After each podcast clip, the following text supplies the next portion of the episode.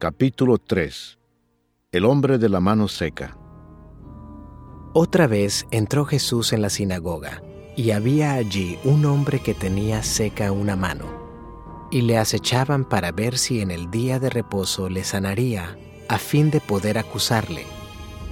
Entonces dijo al hombre que tenía la mano seca, Levántate y ponte en medio. y les dijo, ¿Es lícito en los días de reposo hacer bien o hacer mal? ¿Salvar la vida o quitarla? pero ellos callaban. Entonces, mirándolos alrededor con enojo, entristecido por la dureza de sus corazones, dijo al hombre, Extiende tu mano. y él la extendió, y la mano le fue restaurada sana. Y salidos los fariseos, tomaron consejo con los herodianos contra él para destruirle. La multitud a la orilla del mar. Mas Jesús se retiró al mar con sus discípulos, y le siguió gran multitud de Galilea, y de Judea, de Jerusalén, de Idumea, del otro lado del Jordán, y de los alrededores de Tiro y de Sidón, oyendo cuán grandes cosas hacía.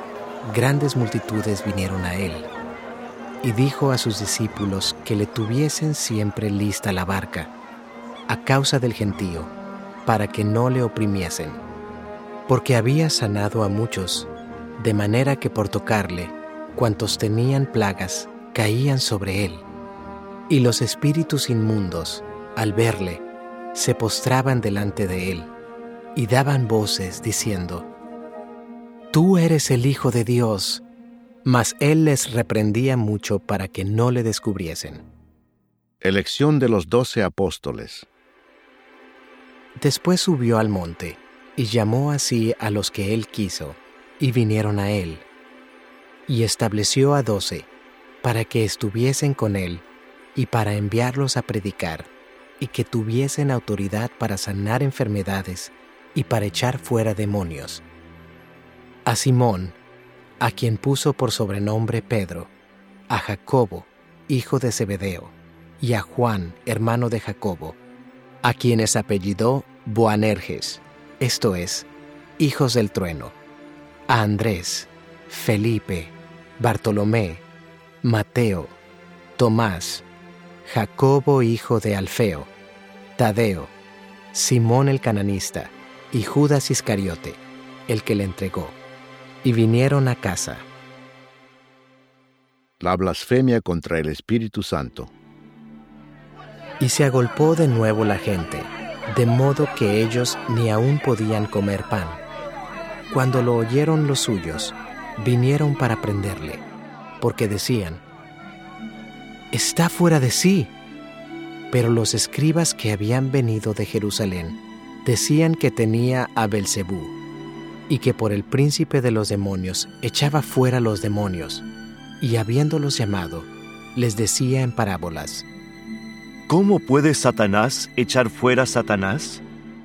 Si un reino está dividido contra sí mismo, tal reino no puede permanecer. Y si una casa está dividida contra sí misma, tal casa no puede permanecer. Y si Satanás se levanta contra sí mismo y se divide, no puede permanecer, sino que ha llegado su fin.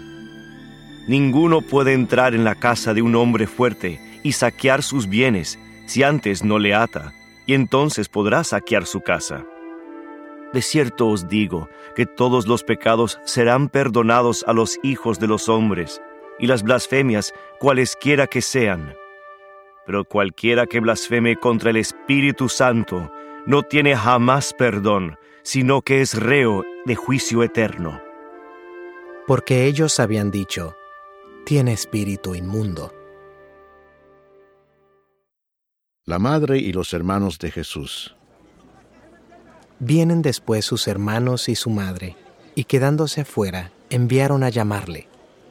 Y la gente que estaba sentada alrededor de él le dijo, Tu madre y tus hermanos están afuera y te buscan.